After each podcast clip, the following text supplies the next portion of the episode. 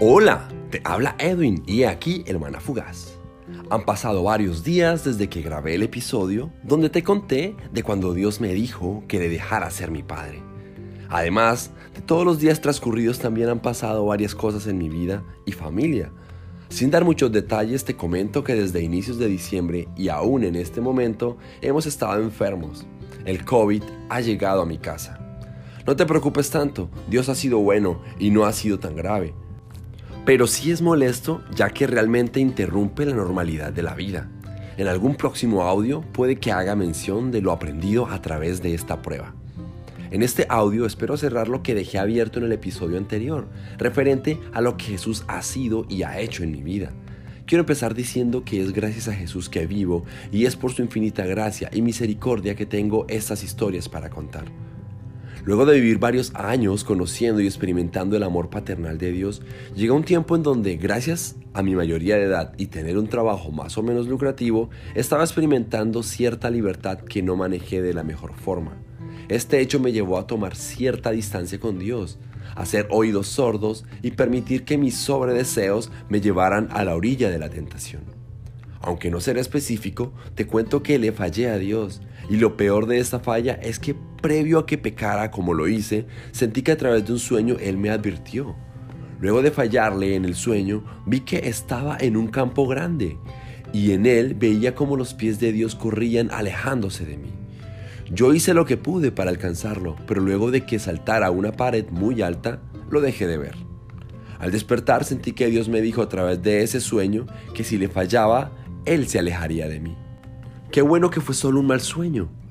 Aunque quedé prevenido y cuando fallé en la vida real, lo primero que pensé fue, ya no debo acercarme a Dios, soy desagradable para Él. A diferencia del sueño, en la vida real la reacción de Dios a mis actos fue totalmente diferente. Fue como aquel padre que corre para abrazar a su hijo quien está llorando y va corriendo hacia el peligro. Me abrazó tan fuerte y por más que le pedí que me dejara, que no merecía su amor, él me hizo entender lo contrario, que su amor no tiene fin y no se basa en lo que haga o deje de hacer. Ese es el Dios que inspiró las escrituras, aquel buen pastor que va por su oveja perdida, aquel que quiere ser nuestro amigo. Y es exactamente con la historia donde me dijo que lo dejara ser mi amigo que quiero cerrar. En el marco de la historia que te conté del padre abrazando a su hijo pequeño sin soltarlo, quiero que sepas que en la vida real pasó de la siguiente forma. Yo estaba en Santa Marta, ciudad donde nací y de donde es mi familia materna. Casi toda la familia estaba en casa, lo que se traduce en casa llena. Una de esas noches, en medio de mis días de rebeldía y caminar sin Dios, pues recuerda que le había fallado, sentí la necesidad de hablar con Dios.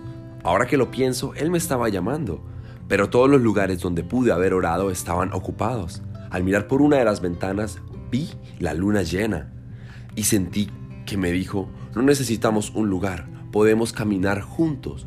Así que luego de lo que me dijo, salí a caminar con él. En el proceso sentí que puso su brazo sobre mis hombros y a mi oído me dijo, déjame ser tu amigo. Yo respondí que no, porque yo no era un buen amigo. Así me sentía en ese momento, ya que por el mismo resultado del pecado me había apartado de mis amigos. Pero luego él me dijo, déjame enseñarte a ser un buen amigo. Luego de eso le dije que sí, que lo hiciera. Empecé a llorar y lloré casi todo el tiempo de la caminata, que fue alrededor de unas cuatro o cinco cuadras en Gaira, Santa Marta.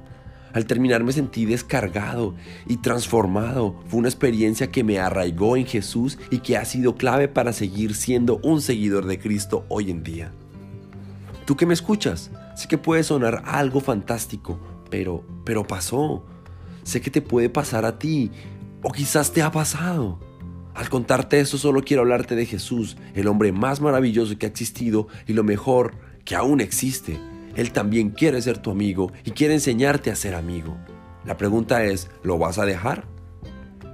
Si lo vas a dejar, ¿qué estás esperando para vivirlo? Oro. Dios, gracias por tu amor e infinita misericordia. Gracias por quien eres y por amarnos. Porque sí.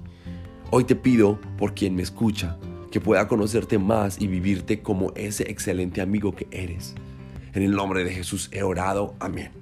Recuerda, que ese amigo está disponible y aprenderás más de él en el manual que nos dejó, la Biblia. recordándote la necesidad de leer la Biblia y meditar en las escrituras, el maná fugaz. Que tengas un excelente día.